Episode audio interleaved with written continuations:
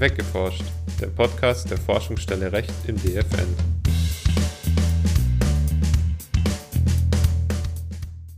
Hallo und herzlich willkommen zu einer neuen Ausgabe von Weggeforscht, dem Podcast der Forschungsstelle Recht im DFN. Heute am Mikrofon sind für Sie mein Kollege Johannes Müller und ich, Ole Christian Tech. Auch von mir ein herzliches Willkommen. Dass die digitale Revolution auch für Bücher nicht halt macht, beweist zum Beispiel der weltweit stetig wachsende E-Book-Markt. Wie auch gedruckte analoge Bücher kann man aber mittlerweile auch digitale Bücher ausleihen. Heute wollen wir deshalb genau darüber sprechen, wie das sogenannte E-Lending funktioniert und was für rechtliche Probleme in diesem Bereich liegen und wie die heutige Rechtslage dazu überhaupt aussieht. Aber zunächst, was gibt es Neues? EU fordert Durchsetzung des DSA auf X. Der EU-Kommissar für den Binnenmarkt und Dienstleistungen hat sich angesichts von Desinformationen auf der Plattform X an die Verantwortlichen gewendet. In einem öffentlichen Brief bemängelt der Kommissar die fehlende Durchsetzung des Digital Services Act, der eigentlich eine Verpflichtung zur Löschung bestimmter Inhalte innerhalb eines Tages vorsieht. Experten kritisieren Tempo der Verwaltungsdigitalisierung. Eine Gruppe von 14 Experten hat bei der Beratung zur Änderung des Onlinezugangsgesetzes den Gesetzesentwurf kritisiert. So fehlt es weiter an klaren, offenen Standards, einem Monitoring der Digitalisierung sowie fehlender Zielvorgaben. Die ursprüngliche Fassung des Onlinezugangsgesetzes setzte bestimmte Fristen für die Digitalisierung bestimmter Verwaltungstätigkeiten fest. An solchen Fristen fehlt es im neuen Entwurf. Heute geht es bei uns also um das E-Lending, also die Online-Ausleihe von E-Books. Unter anderem wird ja auch bereits seit längerem eine Reform der Rechtslage hierzu diskutiert. Ehe wir aber da richtig ins Thema einsteigen und die Rechtsprobleme des äh, E-Lendings lang und breit diskutieren, ist es vielleicht erstmal ganz wichtig zu wissen, wie der Verleih bei körperlichen Büchern rechtlich ausgestaltet ist und wie die Unterschiede dann dazwischen eigentlich aussehen. Johannes, könntest du uns da vielleicht einen Überblick geben? Klar, gerne. Also wie du schon gesagt hast, existieren unterschiedliche urheberrechtliche Rahmenbedingungen für die analoge Leihe von Büchern und für das sogenannte E-Learning. Und für beide sind zunächst einmal die Paragraphen 12 Urheberrechtsgesetz folgende anwendbar, die die Nutzung von fremden urheberrechtlich geschützten Werken regeln. Eigentlich hat demnach erstmal nur der Urheber selbst das Recht, seine eigenen Werke zu verwerten und zum Beispiel auch deren über deren Verbreitung zu bestimmen. Sobald ein Werk aber einmal von dem Urheber bewusst in den Verkehr gebracht worden ist, greift der sogenannte Erschöpfungsgrundsatz aus 17 Absatz 2 Urhebergesetz. Nach der erstmaligen Verbreitung darf das Werk dann weiterverbreitet werden, ohne dass dabei das Urheberrecht verletzt wird. Ein spezifisches Werkstück darf nach der erstmaligen Weiterverbreitung weiterverkauft werden. Und das bedeutet dann, dass zum Beispiel der Käufer eines Buchs das Exemplar nach Belieben an andere weiterverkaufen darf, weil nach dem ersten Kauf der Schöpfungsgrundsatz greift. Und genau wie das Verkaufsrecht erschöpft sich auch das Verleihrecht, wenn das Buch einmal in den Verkehr gebracht wurde. Okay, das klingt dann ja aber erstmal so, als wäre der Verleih von körperlichen Büchern urheberrechtlich völlig unproblematisch. Wenn also beispielsweise Bibliotheken jetzt ein Buch kaufen, ein, ein körperliches Buch kaufen, dann können sie ohne Probleme diese Bücher verleihen weil dieser Erschöpfungsgrundsatz eben vor Urheberrechtsverletzung schützt, richtig? Ja, genau. Es müssen aber dennoch zwei Sachen beachtet werden. Zum einen muss man die Verleihung von der Vermietung von Büchern unterscheiden. Vermietung liegt immer dann vor, wenn die Gebrauchsüberlassung an einer Sache Erwerbszwecken, also einem bestimmten wirtschaftlichen Interesse dient.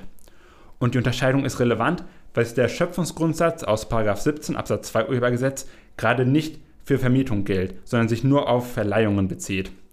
Da ja aber die meisten Bibliotheken ihre Bücher kostenlos oder nur gegen ein geringes Entgelt zur Kostendeckung zur Verfügung stellen, liegt dann auch meistens eine Verleihung und gerade keine Vermietung vor, sodass sie sich dann auf den Erschöpfungsgrundsatz berufen können.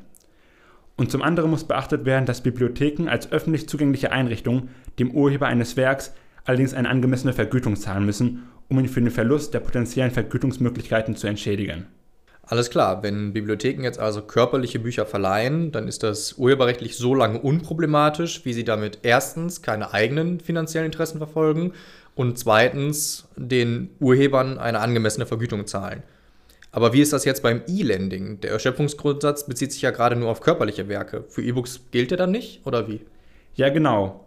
Und weil der Erschöpfungsgrundsatz auf E-Books nicht angewandt werden kann, erlischt das Verleihrecht des Urhebers eben nicht mit der erstmaligen Verbreitung. Das E-Learning fällt deshalb unter 19a Urheberrechtsgesetz, wonach der Urheber das Recht der öffentlichen Zugänglichmachung hat. Um E-Books zu verleihen zu können, müssen Bibliotheken dann gegen Entgelt ein Nutzungsrecht vom Urheber erwerben. Das bedeutet dann also, dass beim E-Lending die Urheber selbst darüber bestimmen können, ob und unter welchen Bedingungen Bibliotheken jetzt Nutzungsrechte an ihren Büchern bekommen. Aber wie bekommen die Bibliotheken dann momentan überhaupt Nutzungsrechte von den Urhebern? Die werden ja wohl nicht mit jedem einzelnen Urheber die ganzen Rechteeinräumungen verhandeln, oder? Natürlich nicht, das wäre logistisch gar nicht möglich. Die derzeitige Praxis sieht meistens so aus, dass die Autoren den Verlagen umfangreiche Verwertungsrechte eingeräumt haben, sodass die Bibliotheken von diesen dann die Nutzungsrechte erwerben können. Beziehungsweise sie müssen das ja auch, wenn sie E-Books in ihrem Sortiment haben wollen. Und der Erwerb von den Nutzungsrechten erfolgt in der Regel über Aggregatoren wie die DiviBib GmbH. Die verhandeln dann mit den Verlagen Lizenzpakete für die Bibliotheken und erhalten hierfür eine Provision. Ah, okay. Also können die Lizenzen über diese Aggregatoren gebündelt erworben werden, aber sie sind dann eben aufgrund der Provision entsprechend teuer. Und diese Lizenzen sind jetzt wie genau inhaltlich ausgestaltet? Da gibt es inhaltlich einige Beschränkungen, mit denen das E-Lending dem Verleih von körperlichen Büchern näher gebracht werden soll. So sind die Nutzungsrechte oft zeitlich befristet und oft auf eine begrenzte Anzahl von Ausleihvorgängen beschränkt. Außerdem kann meistens nur ein Nutzer auf ein E-Book zugreifen und nicht zeitgleich mehrere, wie das ja auch bei körperlichen Büchern der Fall wäre. Außerdem betreiben viele Verlage das sogenannte Windowing. Windowing bedeutet, dass sie zwischen dem Neuerscheinen eines Buchtitels und der Einräumung einer Verleihlizenz eine Sperrfrist einräumen, die auch mal zwölf Monate dauern kann. Und das ist etwas, was zum Beispiel bei körperlichen Büchern natürlich nicht in gleicher Form gegeben wäre. Okay, also ist der Hauptkritikpunkt eigentlich, dass Bibliotheken neue Bücher oft erst Monate nach dem eigentlichen Erscheinen ihren Nutzern als E-Book zur Verfügung stellen können, wenn es denn überhaupt möglich ist und dieser Buchtitel nicht vielleicht von vornherein von dem Urheber dafür gar nicht vorgesehen ist. Genau. Also wenn zum Beispiel schon die Autoren den Verlagen nur beschränkte Nutzungsrechte einräumen oder die Verlage sich nicht mit den Aggregatoren einigen, dann kann es sein, dass manche E-Books gar nicht ausgeliehen werden können. Und gerade das kritisieren insbesondere die Bibliotheksverbände. Die sehen in der zeitlich nachgelagerten oder fehlenden Leihmöglichkeit von neuen E-Books eine erhebliche Beschränkung der Informationsfreiheit, die auch grundrechtlich geschützt ist. Also die Bibliothekenverbände sind entsprechend unzufrieden mit dem Status quo bezüglich des E-Lendings. Aber angesichts der Kritikpunkte, über die wir jetzt gerade gesprochen haben, ist es auch naheliegend, dass es Reformwünsche und auch Vorschläge gibt. Wie genau ist denn da momentan der Stand der Diskussion? Welche Standpunkte gibt es und ja, wie sieht da der Zeitrahmen aus? Die Bibliothekenverbände, insbesondere der Deutsche Bibliotheksverband, setzen sich schon lange für eine Änderung des Urheberrechts zugunsten des E-Learnings und für eine Gleichstellung der analogen und digitalen Buchleihe ein. Man könnte ja zum Beispiel den Erschöpfungsgrundsatz, der bei körperlichen Büchern greift, auf E-Books ausweiten. Aber auch da herrscht Uneinigkeit, wie das dann genau passieren könnte. Und manche Stimmen halten eine Erweiterung des E-Learnings zum Beispiel auch schon nach bisherigem Recht als zulässig. Das klingt ja theoretisch eigentlich gut umsetzbar, aber es gibt sicherlich auch eine Gegenseite dazu, oder? Ja, also ganz anders als die Bibliothekenverbände sind das natürlich die Verlage und der kommerzielle Buchmarkt. Diese Akteure möchten, wenn man sich denken kann, keine Reform und wollen das auch weiterhin wie bisher Verlage und Autoren selbst über das Ob einer Lizenzierung sowie über deren Preis und den Zeitpunkt hierfür entscheiden können und sie fürchten, dass eine Reform zu einer Kannibalisierung des Buchmarktes durch öffentliche Bibliotheken führen könnte, also dass die verbesserten Leihbedingungen dem Buchmarkt ziemlichen Schaden hinzufügen könnten. Und wie steht es dann jetzt um die angesprochenen Reformbestrebungen? Also kann man da jetzt in der näheren Zukunft irgendwelche Änderungen erwarten? Also wie, wie meistens kann man das zum jetzigen Zeitpunkt nicht mit vollkommener Sicherheit ähm, sagen, aber es gibt auf jeden Fall einige Bestrebungen. Schon in der letzten Legislaturperiode hat zum Beispiel der Bundesrat einen Reformvorschlag vorgelegt.